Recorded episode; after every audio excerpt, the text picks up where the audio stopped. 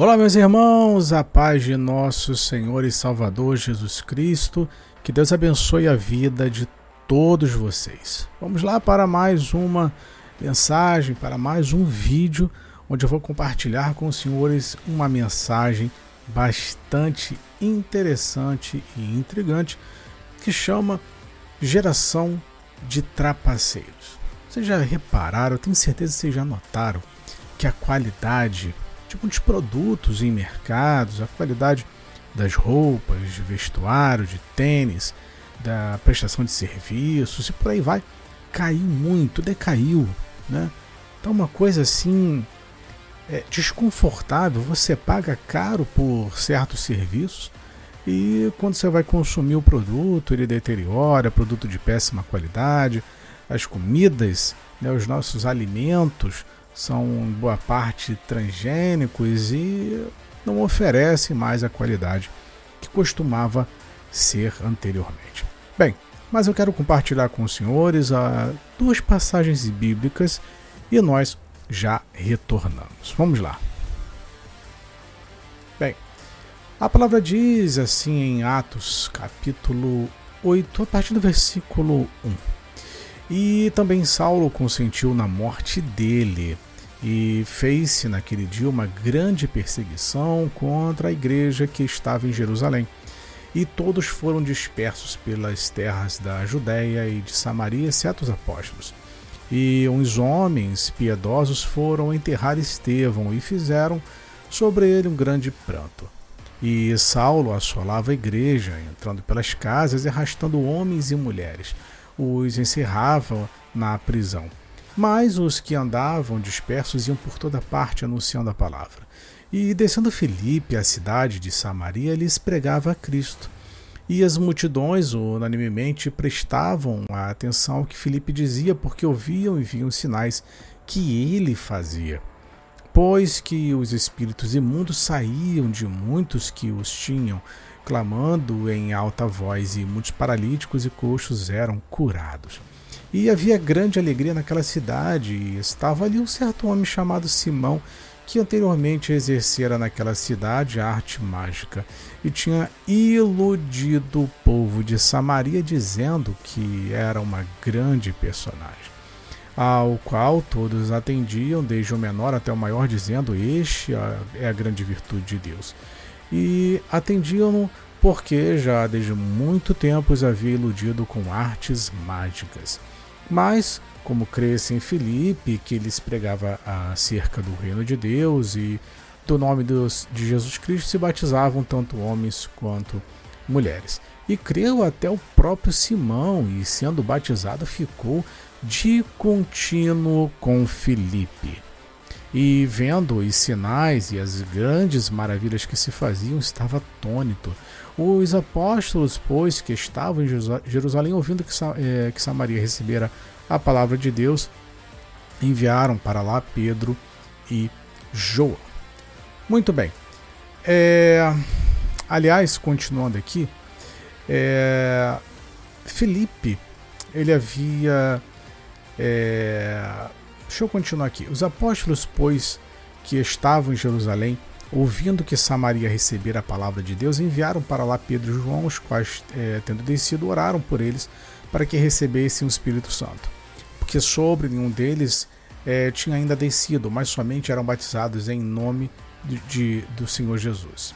Então lhes impuseram as mãos e receberam o Espírito, e Simão, vendo que pela imposição das mãos dos apóstolos era dada o Espírito Santo, lhes ofereceu dinheiro, dizendo: Dai-me também a mim esse poder, para que aquele sobre quem eu puser as mãos receba o Espírito Santo. Mas disse-lhe Pedro: O teu dinheiro seja contigo para a perdição, pois cuidaste que o dom de Deus se alcança por dinheiro.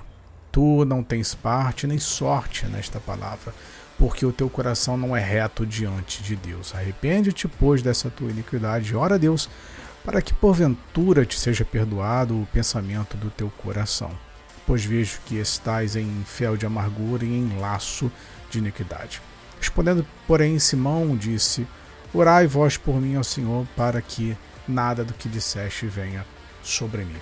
Bem, Simão, mágico aquele, já tentava é, aprender com os apóstolos como trapacear, porque a finalidade dele, a escolha de, de vida do Simão Mágico era de ser um trapaceiro, era de enganar as pessoas. Ele queria aprender sobre como, impondo as mãos, elas recebessem o Espírito Santo, achando que aquilo era um ato de mágica. Então, ele tenta dessa forma é, burlar, vamos colocar assim, trapacear até as coisas de Deus. Em Atos capítulo 13 diz assim: E na igreja que estava em Antioquia havia alguns profetas e doutores, a saber, Barnabé e Simão, chamado Níger e Lúcio, Sirineu Manaém, que fora criado com Herodes, o tretarca, e Saulo, e servindo eles ao Senhor, jejuando, disse o Espírito Santo: Apartai-me a Barnabé e a Saulo para que a obra que os tenho chamado. Então, jejuando e orando e pondo sobre eles as mãos, os despediram. E assim estes enviados pelo Espírito Santo desceram a Seleucia e dali navegaram para Chipre. E chegando a Salamina, anunciavam a palavra de Deus nas sinagogas dos judeus e tinham também a João como cooperador. E havendo atravessado a ilha de Pafos, acharam um certo judeu mágico, falso profeta, chamado Bar Jesus, o qual estava com o procônsul Sérgio Paulo, homem prudente, este chamado a si Barnabé, chamando a si Barnabé, Barnabé e Saulo, procurava muito ouvir a palavra de Deus. Mas resistia-lhes Elimas, o encantador, porque assim se interpreta o seu nome, procurando apartar da fé o, pro, o procônsul. Todavia, Saulo, que também se chamava Paulo, cheio do Espírito Santo e fixando os olhos nele, disse: Ó filho do diabo, cheio de todo engano e de toda malícia, inimigo de toda justiça, não cessarás de perturbar os retos caminhos do Senhor? Eis aí, pois, agora contra ti a mão do Senhor e ficarás cego, sem ver o sol por algum tempo. E no mesmo instante a escuridão e as trevas caíram sobre ele, andando à roda, buscava quem o guiasse pela mão. Então o procônsul, vendo o que havia acontecido, creu, maravilhado na doutrina do Senhor. Muito bem, meus irmãos, o que acontece? Nós temos uma, uma geração de trapaceiros. A trapaça ela é algo antigo, não é exclusividade da nossa atual geração, muito pelo contrário. Então nós demos aí dois exemplos de pessoas que estavam trapaceando ou tentando trapacear, tentando enganar os apóstolos.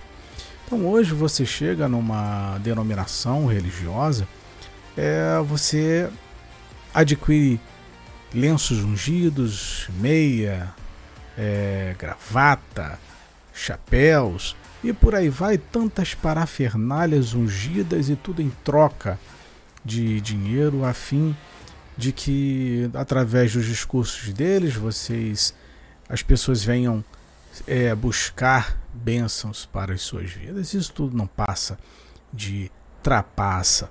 Você encontra aí, como eu disse anteriormente, a questão dos alimentos, né?